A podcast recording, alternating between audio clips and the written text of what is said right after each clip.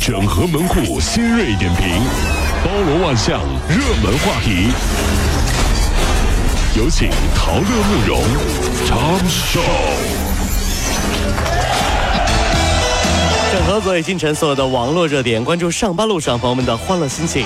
这里是陶乐慕容加速度之 Tom Show。麦克斯研究院在北京发布的就业蓝皮书显示啊，二零一六届的中国大学毕业生在毕业半年之后的就业率是百分之九十一点六。那么这些毕业生的平均月收入是达到了三千九百八十八元。哦，嗯，本科的专业当中呢，列在高薪榜的前五位的专业分别是信息安全啊，来看信息安全每个月是收入五千九百零六元，软件工程，还有网络工程、微电子学，还有计算机科学与技术。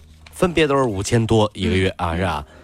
这个很多女生表示找男朋友呢要找 IT 男，嗯，很简单，因为他们忙的根本没有时间花钱，我可以帮他们花呀。这小心思吧，小姑娘，你这个挣得多还没时间花。对关键问题，他们也没有时间陪你啊。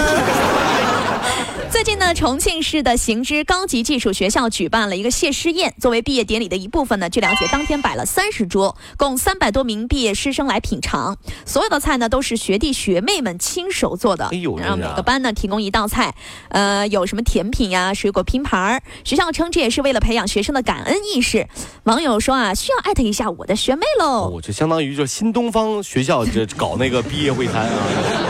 大家展示一下自己的手艺。对，关于学弟学妹啊，我只有一个概念啊，这个社会的残酷，人心的险恶，啊让我第一时间认识到了，原来爱情或者说是所有的这个情感啊都是如此的脆弱。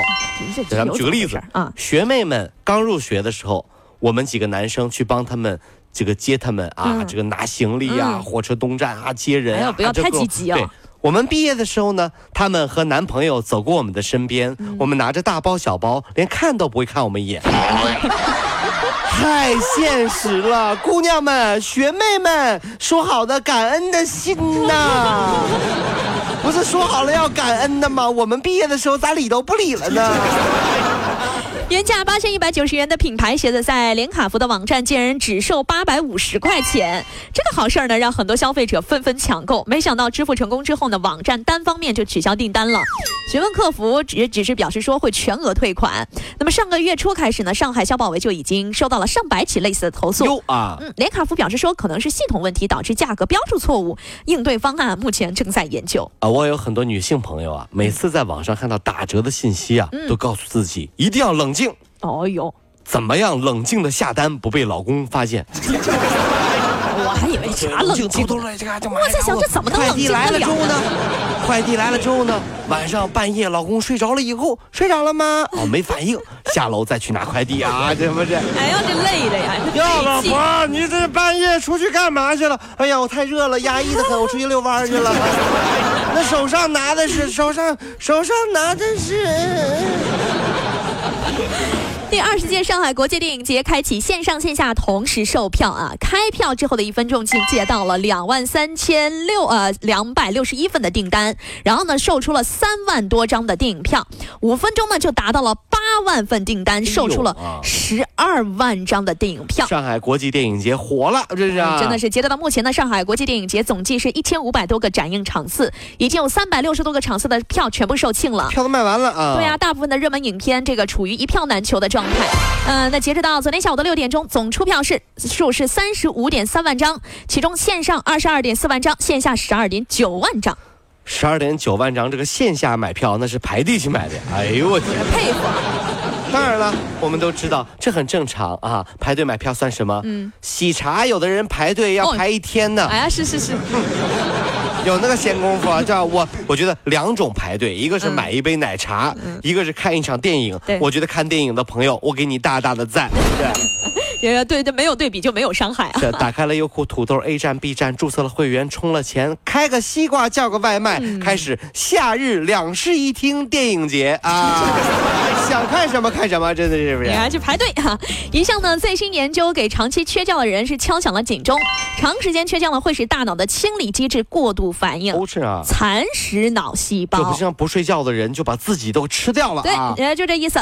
呃，能够增加患阿尔茨海默症等神经退行性脑病的风险，进而呢对大脑造成损害，让你不睡觉。对啊，这个胖胖的朋友照照镜子表示毫无压力。嗯，毕竟一直说要减肥的自己，怎么会吃这么胖的自己？他说这个经常不晚睡的人啊，就可能会怎么样呢？就是说会把自己吃掉啊。就照了照镜子，哎呦，怎么这么腻，下不了口啊？是不是？今天的三月开始呢，山东青岛开发区一违停抓拍球监控被人为遮挡，无法运行。啊，维修人员到场之后就发现呢，监控球被人用红色油漆给涂抹。呃，这个挡住了。之后的两个月呢，监控球又被多次涂抹，哦，就把监控拿红油漆给泼了啊。对的，就是那个监控啊。六月五号，嫌疑人被抓获了。根据他交代，因为车停人行道被抓拍罚款了八次，所以很生气啊，就去买了油漆，找来这个长竹竿和小刷子，不停的去涂抹这监控球。哎呀，很多人说涂鸦呢是源自于国外的街头文化，对吧？对。那国内的涂鸦艺术创始人表示不同意。嗯，怎么了？毕竟一只烤鸭一定要涂百分之八十的蜂蜜烤出来才能比较入味。你这说的是哪个鸭？啊，当然啊，我是在全聚德上班的了，涂鸦不就是这个吗？满脑子都是吃货。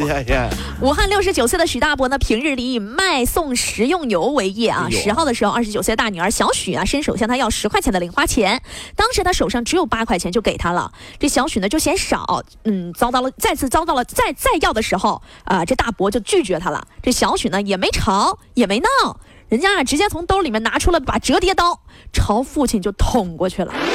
这大伯呢腹部中刀啊，录完了笔录之后，大伯说希望女儿得到惩罚，这是救我们的家庭，也是救他自己。这女儿问爸爸要十块钱，嗯啊，二十九岁了啊，爸爸只有八块，给他嫌少，少两块钱啊，然后一就不高兴，也不解释，直接掏刀就把爸爸捅了。所以说、良心呢？这个有的时候啊，人生在世就这样哈，让我想起了一个故事，叫做《农夫与蛇》，嗯，是吧？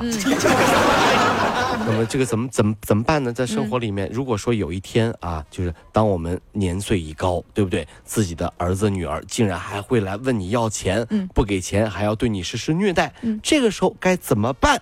很简单哈、就是假装没有生过这个女儿就可以了，转身跟老婆说哈、呃。现在你还来得及吗？老婆，什么来来来来得及干嘛？二胎？还不如再生一这。古代有皇帝就立废太子啊，对吧？我们一起废大胎，好不好？要不然。各位上班脱口秀的兄弟姐妹们，我是陶乐，在这儿小弟有事儿相求，您呢加一下我们的微信公众号，微信公众号您搜索“电锯侠”，电呢是电影的电，剧呢是电视剧的剧，侠呢就是侠客的侠，电锯侠。三分钟神剧推荐给你好看，更多精彩，记得关注我们的电锯侠微信公众号。看完我们的精彩呈现，您呢以后看什么片子都不用纠结了。也麻烦各位帮我们多做宣传，在这儿谢谢您啦。